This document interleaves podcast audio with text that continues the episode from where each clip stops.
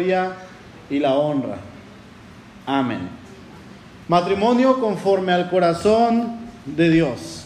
Antes de comenzar este tema, quiero hacer un comentario sabiendo que aquí en la iglesia, en esta iglesia no todos están casados, eso lo sabemos, ¿verdad? Tenemos algunas madres que son solteras, tenemos algunos padres que son solteros, también tenemos algunas hermanas que son viudas y algunos hermanos que son viudos, ¿verdad? Por lo tanto, pues no están casados.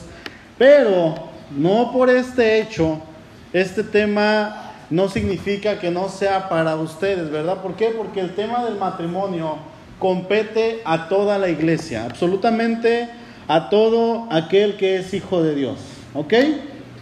Y bueno, ante la creciente polémica que estamos pasando por el mundo entero, no solamente aquí en Latinoamérica, sino también en otros países y en otros continentes estamos pasando exactamente lo mismo, ¿verdad? Vemos que cada vez más se están desvirtuando los conceptos y los principios básicos que sostienen a la sociedad, tales como el matrimonio, ¿verdad? Y, y algunas personas dicen, la respuesta para el matrimonio es el divorcio.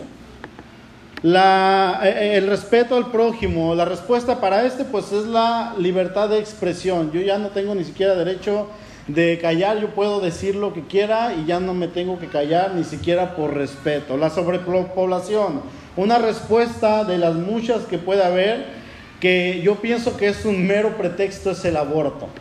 ¿Ok? Estos temas los vamos a ir desarrollando poco a poco a lo largo de estas semanas, ¿verdad? Poco a poco. Así es que estemos orando por esto. Hoy vamos a ver el tema del matrimonio, un matrimonio conforme al corazón de Dios. Y yo quiero empezar preguntando, hermanos, ¿qué es el matrimonio?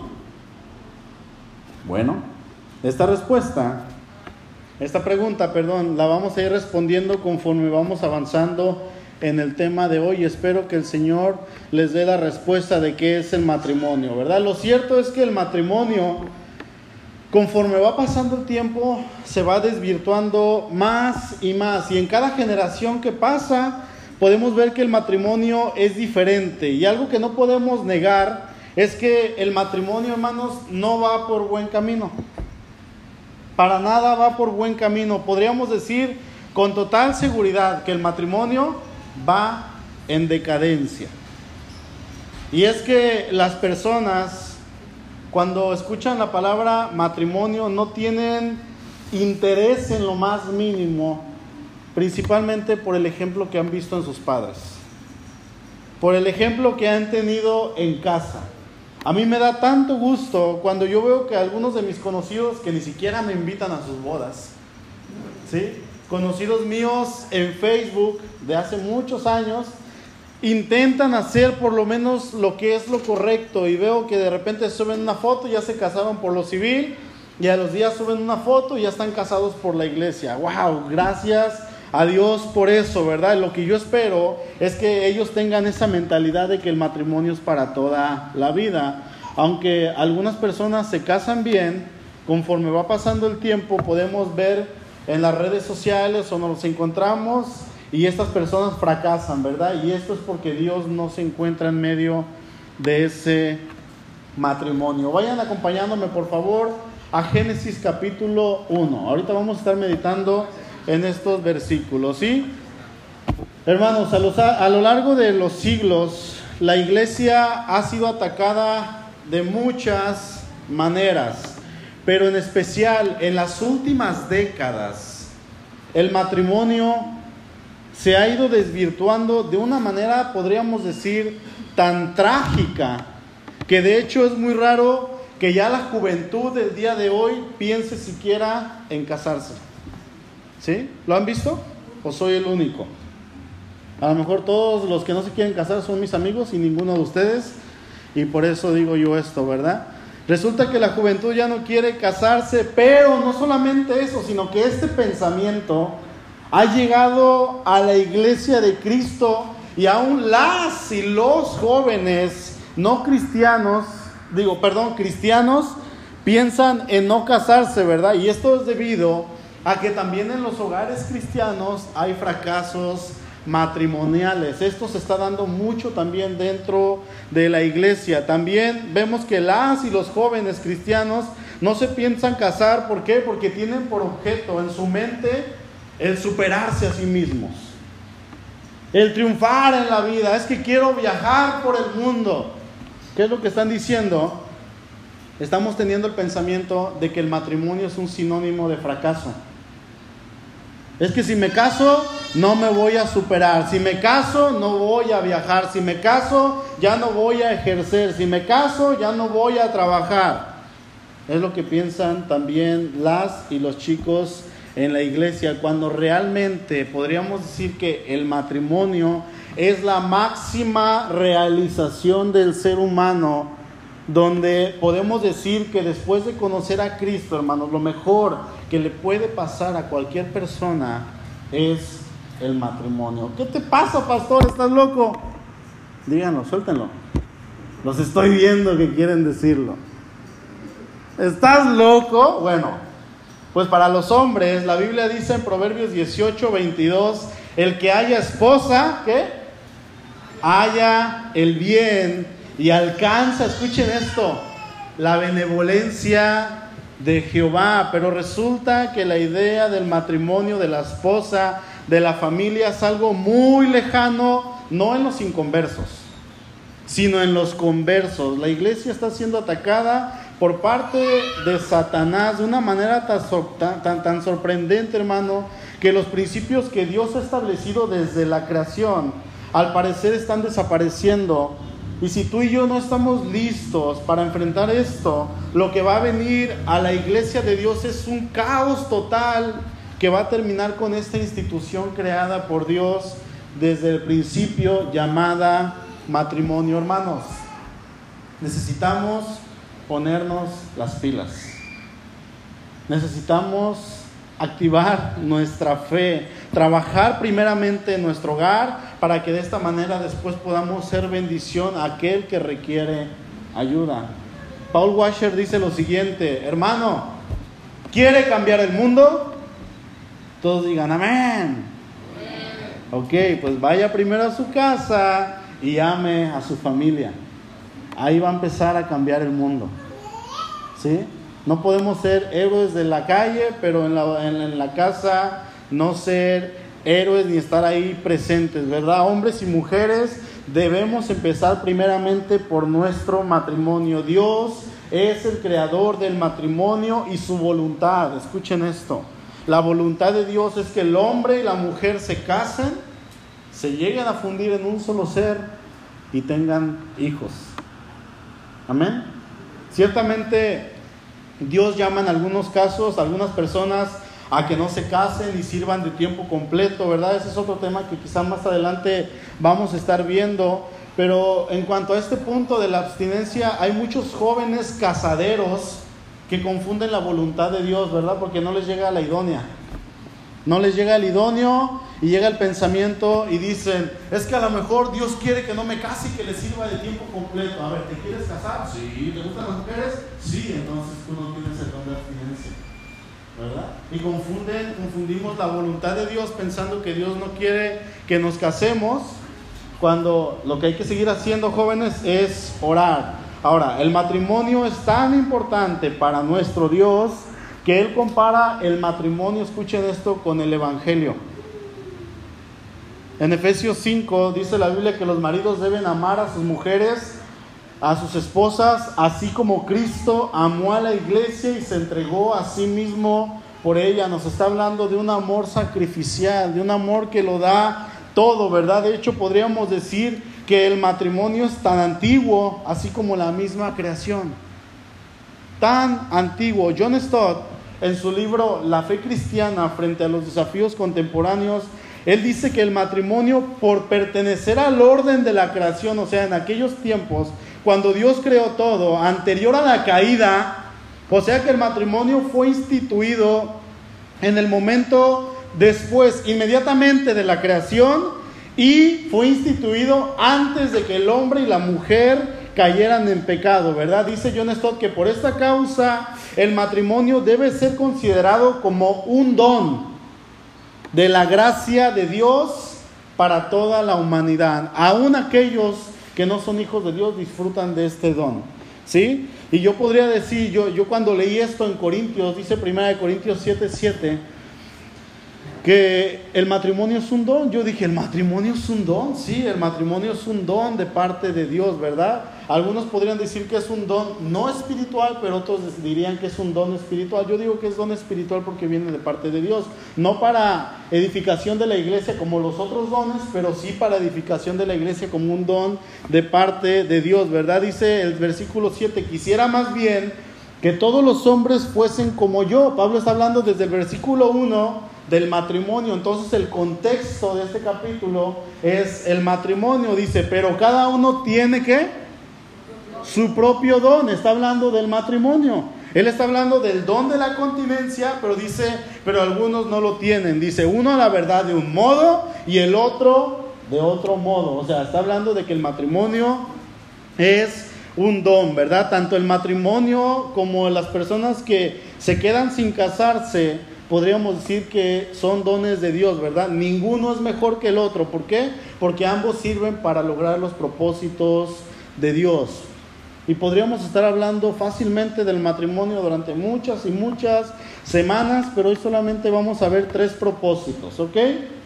La teología clásica, siguiendo la revelación divina que se encuentra en las escrituras, principalmente en Génesis capítulo 1 y 2 enumera tres principios, tres propósitos fundamentales por los cuales Dios instituye el matrimonio. En estos dos capítulos de Génesis, al comienzo, están no, no están enumerados más bien, perdón, y están en un orden, ¿verdad? Pues el primero, luego ¿cuál sigue?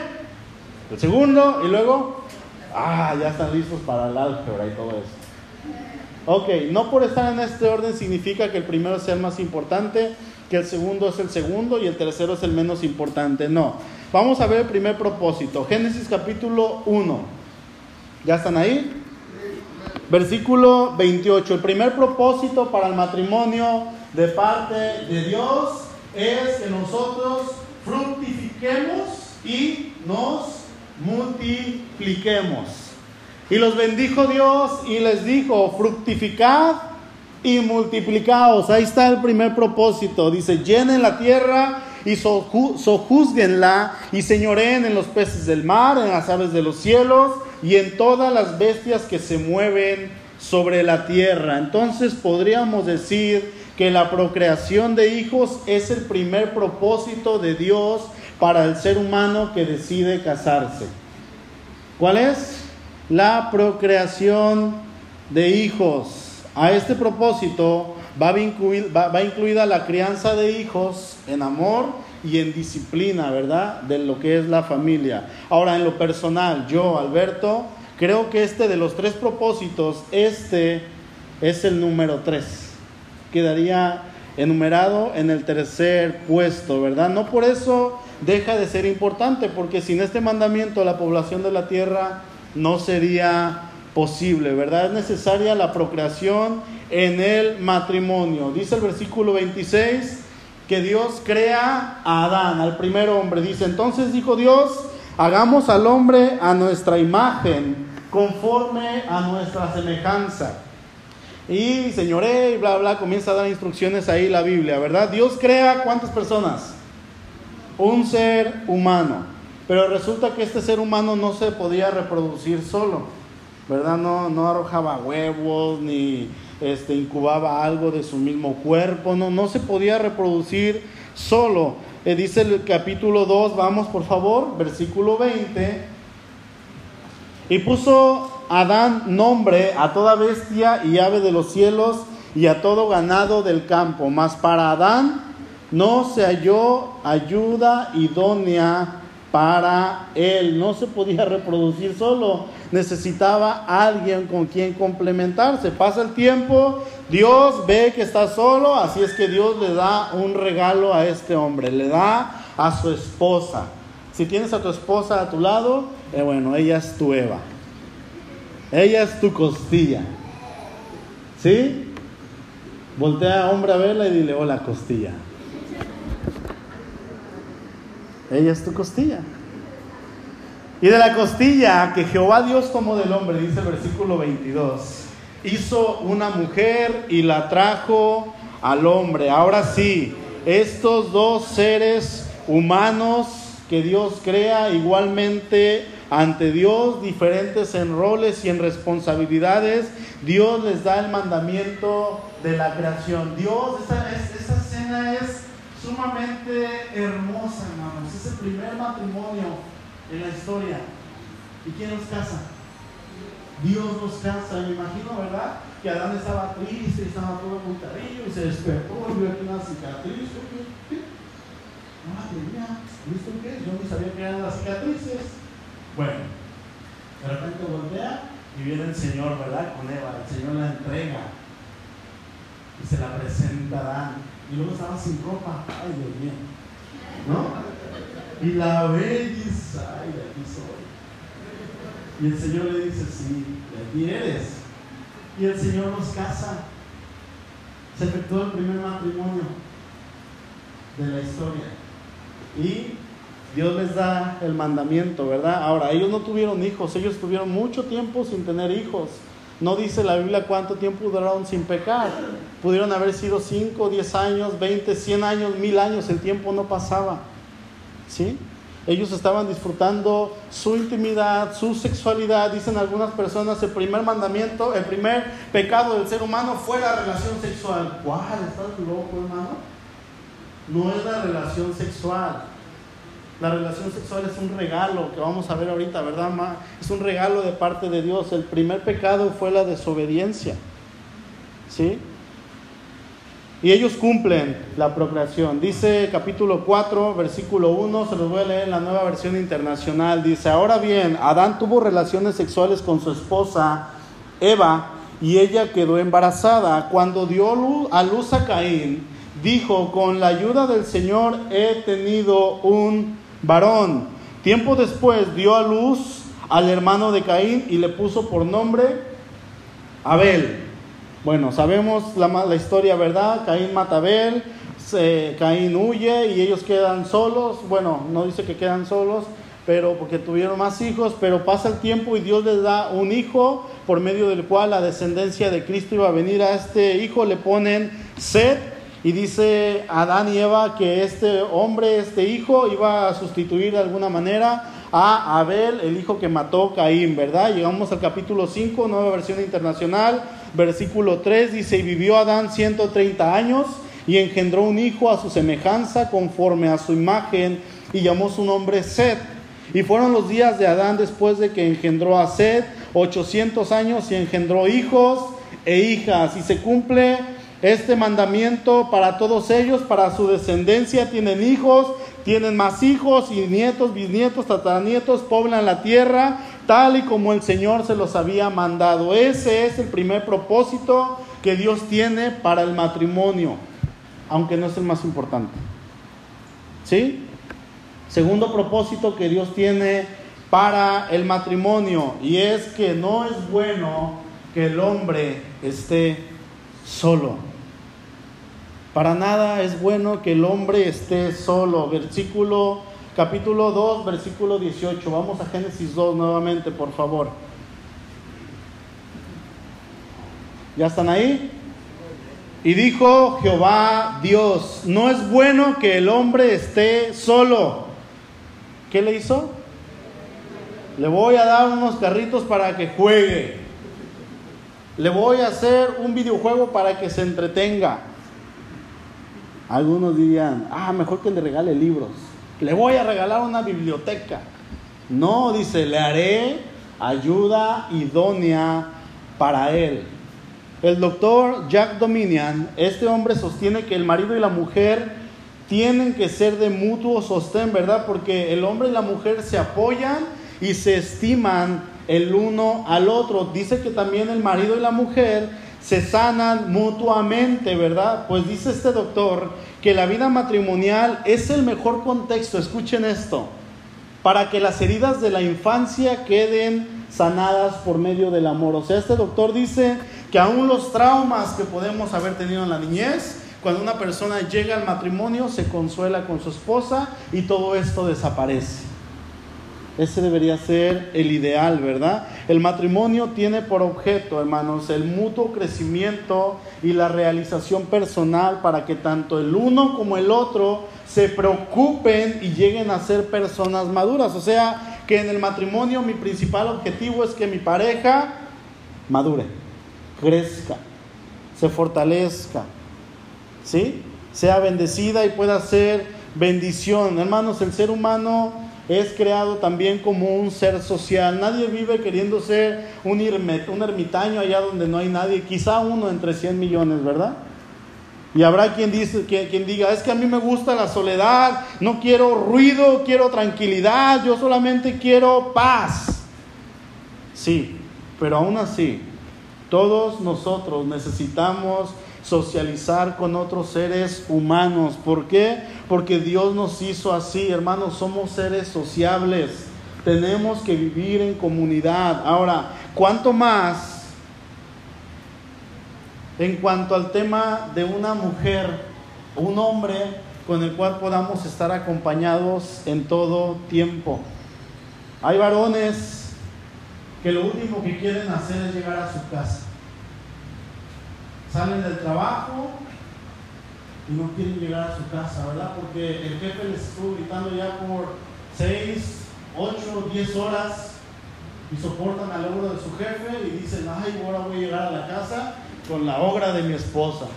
Y lo último que quieren hacer es llegar a casa. ¿Por qué? Porque tienen pleito en todo tiempo, ¿verdad? Y no quieren llegar a ver a su esposa. ¿Esto por qué pasa? Porque la relación no está funcionando como Dios lo manda. Dice el versículo 18 nuevamente, y dijo Jehová Dios, no es bueno que el hombre esté solo. Le haré ayuda idónea para él. Este versículo vamos a dividirlo rápidamente en tres partes. Primeramente dice que dijo Dios. ¿Quién dijo?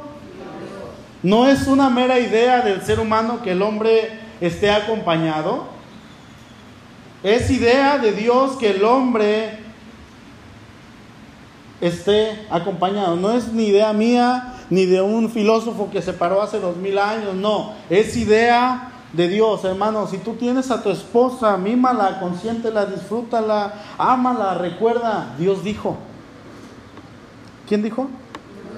Dios. No es bueno que el hombre esté solo. Segundo, dice el Señor, no es bueno que el hombre esté solo. La soledad no es buena.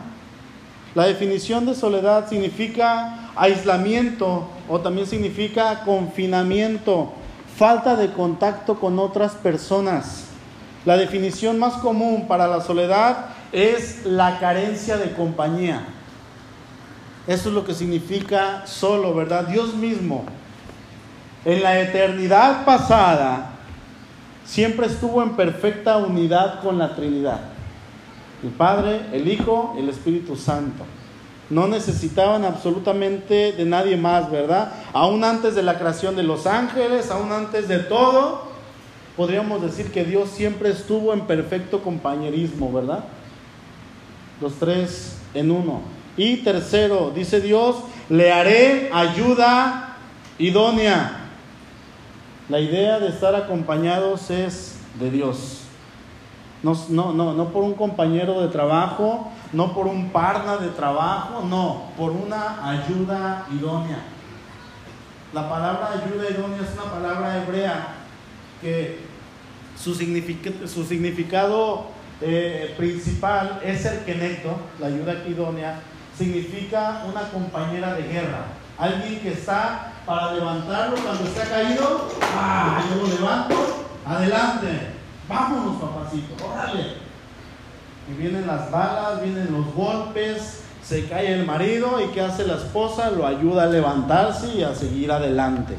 Esa es la palabra ayuda idónea, una guerrera. Es lo que Dios creó para el ser humano, para el hombre. ¿Ok? Tercer propósito. ¿Hasta aquí vamos bien? ¿Tenemos dudas? Tercer propósito, llegar a ser una sola carne. Génesis capítulo 2, versículo 24, por favor. Por tanto, dice, dejará el hombre a su padre y a su madre y se unirá a su mujer. ¿Y qué? Y serán una sola carne. En lo personal, esta es la más importante. De los tres propósitos, para mí este es el más importante, ¿verdad? Cuando leemos Génesis capítulo 1 y Génesis capítulo 2 en cuanto a los propósitos de Dios, esta, a pesar de que está el último, es la más importante, ¿verdad? ¿Por qué? Porque dice que el hombre se une a su mujer y se funde en un solo ser. El matrimonio tiene el propósito de ser un compromiso, un compromiso recíproco. Tanto uno da como el otro tiene que dar, ¿verdad? De amor, entrega, que encuentra su más alta expresión. ¿En dónde creen? En la relación sexual. La unión sexual, hermanos, es un regalo que Dios ha dado a la humanidad, no es pecado. Ahorita les voy a decir dónde es pecado. ¿Sí? Dentro del matrimonio es un regalo. Dios quiere, escucha esto, Dios quiere que sus hijos tengan sexo. Ay, qué fuerte, ¿verdad? Es la realidad. Se escucha fuerte, pero es la verdad. Matrimonios, hermanos que están casados, Dios quiere que activen su relación sexual. ¿Sí? Dios quiere que dentro de su matrimonio tengan relaciones sexuales, que hagan el amor. Jóvenes, tápense los oídos, ya que lo dije, ¿verdad? Jóvenes, ahora sí destápenselos. Sueñen con esto. ¿Sí? Oren por esto. Pero principalmente esperen por esto. Por favor, esperen por esto. No olvidemos que el sexo, la relación sexual en el plan original de Dios debe ser única y exclusivamente dentro del matrimonio. Fuera del matrimonio es fornicación y es pecado. ¿Sí? Primera de Corintios capítulo 6, versículo 18 dice, huyan de la fornicación. Cualquier otro pecado que el hombre cometa está fuera del cuerpo, mas el que fornica contra su propio cuerpo peca. Ahora, alguien que está casado y tiene relaciones sexuales con alguien que no es su esposa, su esposo, comete adulterio y también es pecado. Hebreos capítulo 13, versículo 4 se los voy a leer en la nueva versión internacional. Dice, tengan todos en alta estima el matrimonio y la fidelidad conyugal, porque Dios juzgará a los adúlteros y a todos los que cometen inmoralidades sexuales. Tercero, también aquellos que tienen relaciones sexuales en su corazón o adulteran en su mente les es pecado contra Dios. Mateo capítulo 5, versículo 27 y 28 dice Jesús, oyeron que fue dicho, no cometerás adulterio. Pero yo les digo que cualquiera que mira a una mujer para codiciarla, ya adulteró con ella en su corazón. Ah, pero yo estoy soltero. Bueno, pues fornicaste con ella en tu corazón. Podríamos estar hablando de cerca, acerca del sexo y del adulterio, de la fornicación, y no acabaríamos, hermanos. Es un tema bastante largo. La conclusión que voy a dar en cuanto a la relación sexual es que es un regalo de Dios para la humanidad. ¿Sí? ¿Qué es la relación sexual? Un regalo de Dios para la humanidad, siempre y cuando se lleve a cabo dentro del matrimonio, no fuera. ¿Sí? Cualquier otra manera de tenerlo es pecado y viola el plan original de Dios. Cuando tú y yo vemos un matrimonio, ya ahorita que estamos en Cristo, nos imaginamos y, y son una sola carne, ¿verdad? Lo que pensamos con problemas y todo, están peleando, pero son una sola carne y sabemos que tienen un pacto delante de Dios. Y es trágico, realmente es trágico cuando vemos que un matrimonio se divorcia, se separa. Y muchas veces son detalles insignificantes, ¿verdad? Me, hablaba una persona hace un tiempo que se casó y se, divorció y me, y me mandaba un mensaje y me decía, oye, este, mi esposa me fue infiel y me está hablando que quiere regresar conmigo. y yo quiero regresar con ella, dice, porque tenemos pues a nuestro bebé. Y yo regresaría nada más por el bebé. ¿Puedo hacer eso? Le dije, no, si regresas con ella es porque tú la estás perdonando, porque tú vas a olvidar lo que pasó, porque tú le vas a dar amor nuevamente. Dice, no, yo no quiero eso. Yo quiero que mi hijo crezca teniendo a su papá y a su mamá. ¿Y que van a dormir en camas separadas, como dice el canto? ¿Qué van a hacer? No, entonces así no, le dije, pues no. Le dije, en un mes o en dos semanas o en tres meses se van a separar. Y va a ser lo mismo nuevamente. Si vas a volver con ellas porque tú la perdonas, es porque tú estás diciéndole, voy a olvidar todo lo que pasó y vamos a seguir adelante. Vemos que se divorcian y esto es trágico, ¿verdad? Necesitamos tener la convicción de pensar que el matrimonio es para toda la vida, aunque en ocasiones ya no querramos. Aunque en ocasiones le quieras decir, ya vete, ¿verdad? Es que Señor, oras, ¿verdad? Y le dices, me casé con la persona que no era para mí. A ver, chiquitito, chiquita, discúlpame, pero ya estás casado con él o con ella, ya es para ti. Ni modo, ¿verdad? ¿Era voluntad de Dios? no sé, pero ya es para ti. Así es que hasta la mentalidad de que esa persona sí es para ti. Es que mi esposo, es que mi esposa ya no es como era antes. Y sigue siendo tu esposo, sigue siendo tu esposa. Siéntate, platica con él, platica con ella, arreglen las cosas y tienen que llegar a un acuerdo, ¿verdad? Cualquier pretexto que pongamos es quizá porque de alguna manera estamos queriendo romper el pacto que algunos ayeres atrás hicimos con esa persona delante de Dios. Necesitamos ser hombres y ser mujeres de convicción que cumplan lo que Dios ha mandado en las escrituras. Hermanos, estamos cayendo exactamente en lo mismo que el mundo está cayendo. Dice el INEGI que en los últimos años en México el número de divorcios se ha incrementado de una manera impresionante. El tema de hoy no es el divorcio, ¿sí? Pero la iglesia de hoy tiene un concepto tan bajo y tan mediocre sobre el matrimonio que no lo ve como lo que tiene que ser, ¿verdad? El matrimonio es un simbolismo aquí en la tierra de la iglesia en la eternidad casada con el Señor.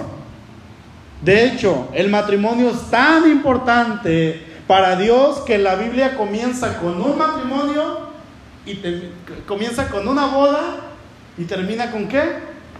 Con una boda. ¿Sí?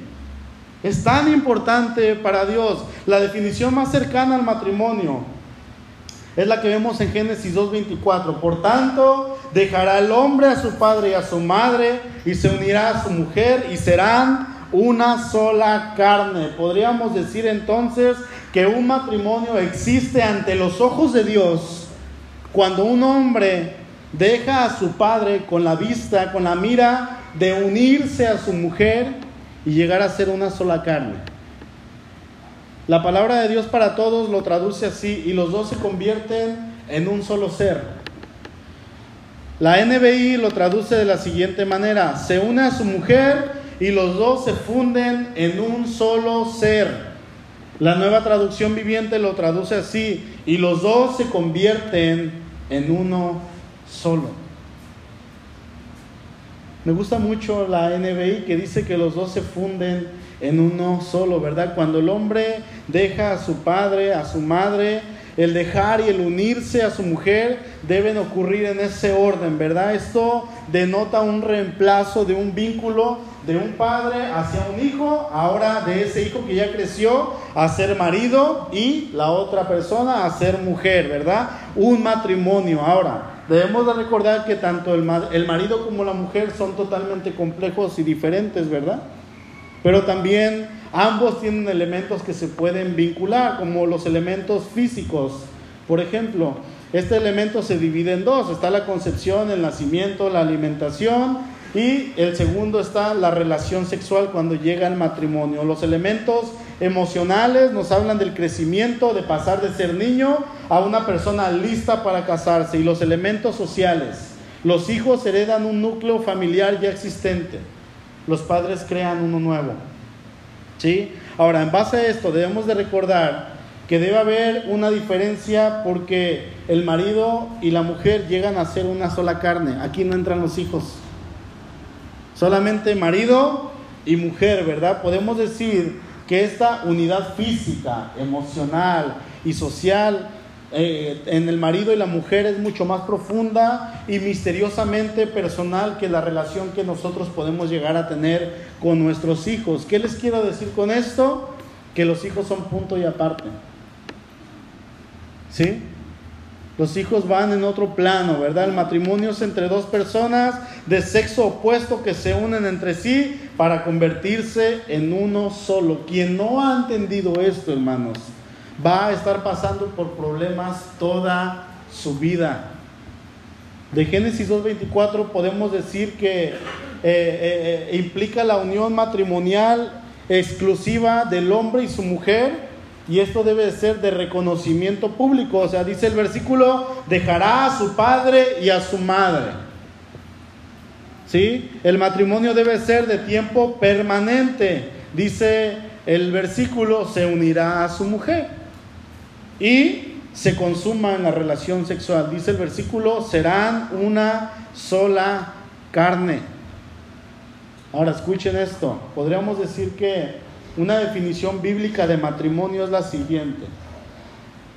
No la puse en pantalla, pero pongan atención. Dice el pacto, el matrimonio es un pacto heterosexual, exclusivo entre un hombre y una mujer, ordenado y sellado por Dios procedido por el acto público de dejar a los padres, consumado en la unión sexual que resulta en el compañerismo permanente de apoyo mutuo y generalmente coronado con el don de los hijos. Esa es la definición más cercana al matrimonio. Y hermano, ¿dices que el matrimonio no tiene importancia? ¿Dices que casarte no es importante? Es que ya estoy unido con ella porque ya tenemos hijos. Tenemos ya antigüedad.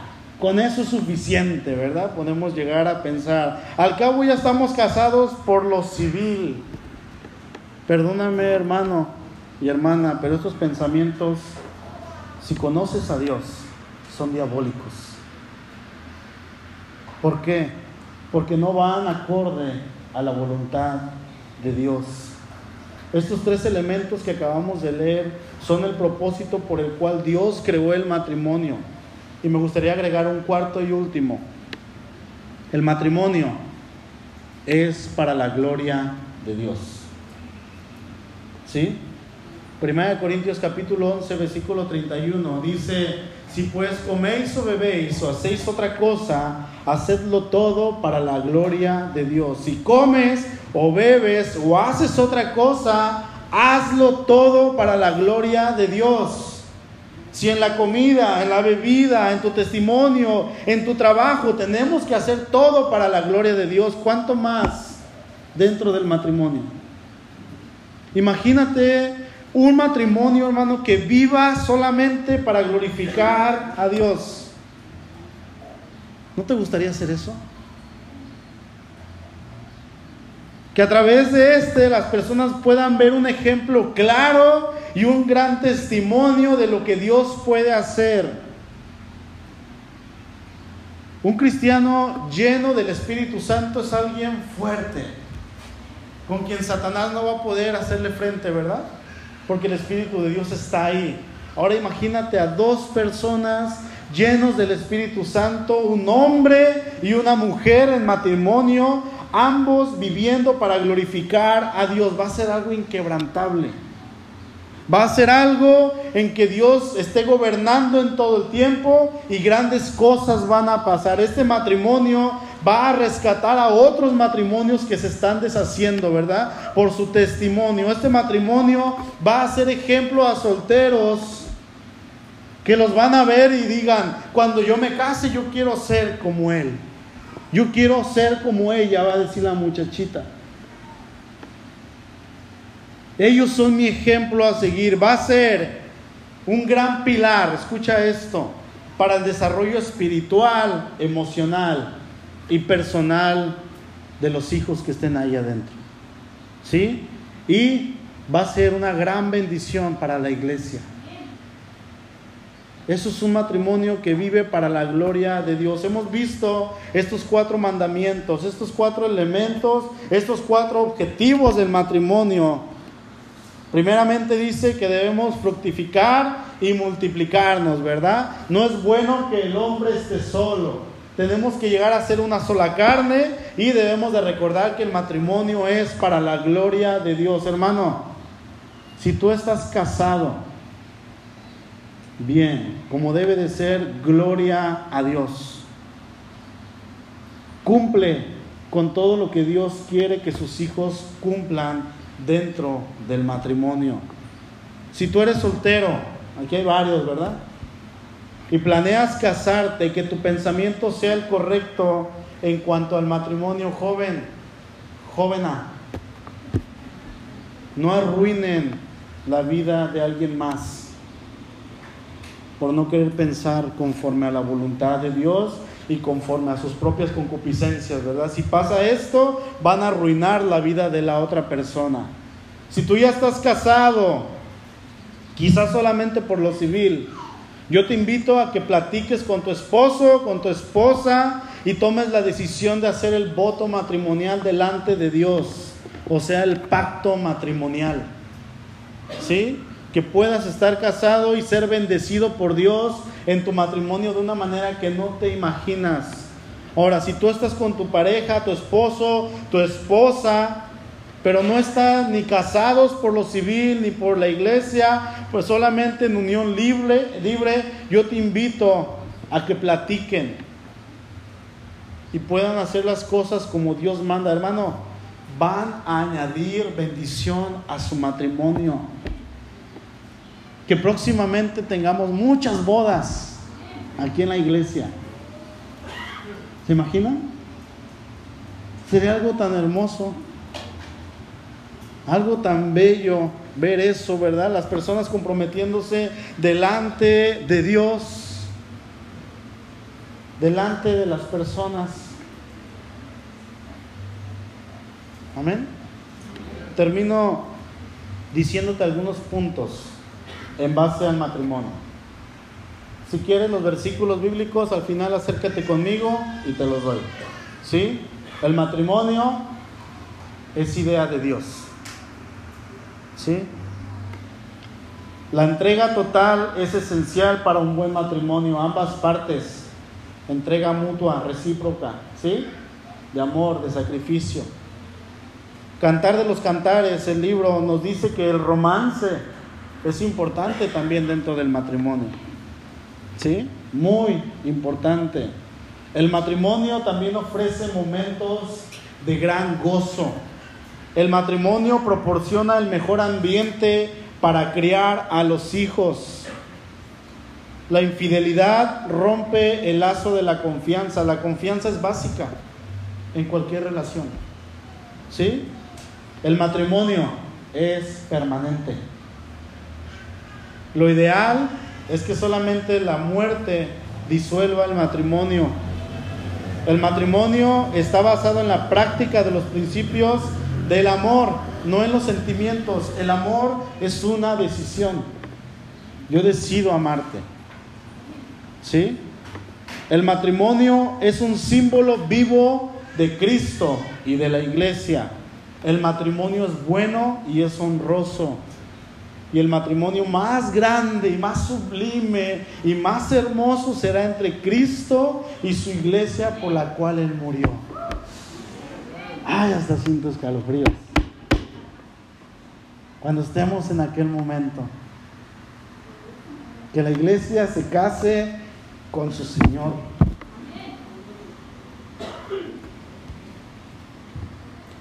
Yo te invito a que pienses esos puntos en base al matrimonio. ¿sí? No es cualquier cosa. Si como iglesia no tenemos matrimonios firmes y fuertes, el mundo nos va a comer. La base de la sociedad, la base del mundo entero es el matrimonio. Aún de los que no conocen a Cristo. Satanás está destruyendo el matrimonio. Y si tú y yo no tenemos fijos estos principios, nos van a tumbar. Vamos a estar tambaleando. Necesitamos agarrarnos de Dios. Empezar por nuestra casa. Jóvenes, oren por su esposa. Yo les invito a que no anden con una y con otra y con otra y con otra. No es válido, no es correcto. Estás faltándole el respeto a aquella que va a ser tu esposa. Tengamos en cuenta la importancia del matrimonio. Somos la iglesia de Cristo. Dice la Biblia que somos la esposa de Cristo. ¿Verdad? Y dice que se nos ha concedido que se nos vista de lino fino, lino fino y resplandeciente. ¿No debería ser lo mismo aquí en la tierra, esa representación? Inclina tu rostro, por favor. Padre, te damos gracias por tu palabra. Gracias, Señor, por este regalo que tú has dado a la humanidad, por este don que es el matrimonio. Ayúdanos a verlo como lo más honroso, Señor, después de conocerte, lo más sublime. Quizá muchas personas, muchos de mis hermanos aquí hoy presentes, no han tenido todo el éxito que hayan querido tener en el matrimonio. Y quizá eso fue porque no te conocían, Señor. Ahora te conocen. Señor, hay hermanos también y hermanas que han perdido a su pareja.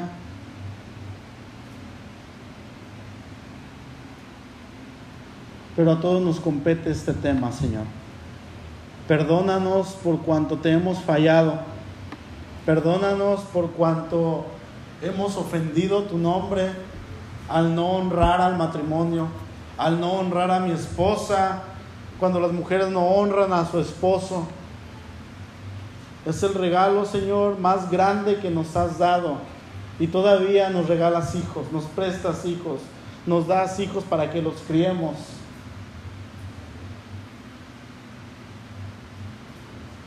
Señor, necesitamos estar firmes.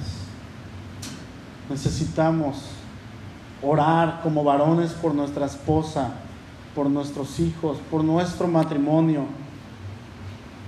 que la mujer, Señor, pueda postrarse también y clamar por su esposo.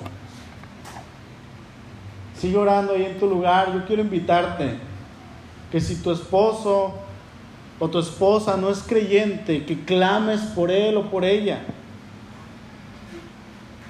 Que aquella persona que ha estado contigo en las buenas y en las malas pueda venir y alabar a Dios junto contigo. Si hay alguien aquí que de alguna u otra manera ha fallado en su matrimonio, déjame decirte que Dios hace nuevas todas las cosas. Y que en Cristo hay perdón total. Y que no necesitas pedirle perdón cien veces al día por eso, porque Dios te perdona la primera. Enfócate ahora en el Señor. Enfócate en que Él restaure tu vida y si Él te quiere regresar a tu pareja o darte a alguien más en un futuro, que no sea tu prioridad. Que tu prioridad ahora sea vivir para el Señor. Y hermanos, si no están casados, si estás casado solamente por lo civil, yo te invito a que tomes la decisión de hacer un pacto matrimonial delante de Dios. Que veas la bendición de lo que implica obedecer a Dios. Que puedas ser de ejemplo a aquellos que quizá todavía no han tomado esa decisión y a aquellos que vienen detrás de ti, a tus hijos. Señor, aquí estamos, somos tu iglesia por la cual tú moriste, imperfecta. Somos una iglesia que está caminando y tratando de caminar en santidad. Señor, guíanos, enséñanos y muéstranos cuál es tu voluntad. Nos ponemos en tus manos, Dios, y a ti te damos la gloria y la honra. Gracias por tu palabra, la cual es rica y es deliciosa. En el nombre poderoso de Jesús oramos. Amén todo lo que te estoy diciendo fuera del matrimonio no significa literalmente que el matrimonio es indisoluble, que no se puede deshacer, ¿verdad? Y que nada puede quebrantarlo. Este esta sería la idea original de Dios. Esta es, que nada lo disuelva más que la muerte. Pero existe el divorcio. Y el divorcio, que es la disolución del pacto matrimonial, es permisible en ciertas circunstancias. Solamente unas pocas, ¿verdad? Si Dios permite, eso lo vamos a ver el domingo. Vamos a hablar del divorcio. ¿Sí? Algo te voy a decir. La Biblia dice en Malaquías capítulo 2 que Dios aborrece el divorcio. Si estás pasando por algunos problemas, todavía estás casado, casada, busca ayuda. ¿Sí? Dios aborrece con todo su corazón el matrimonio. Es algo trágico. Perdón, el divorcio, gracias. Si ponen atención. Es algo trágico. Porque las personas se están divorciando por cualquier cosa, aún dentro de la iglesia. Amén.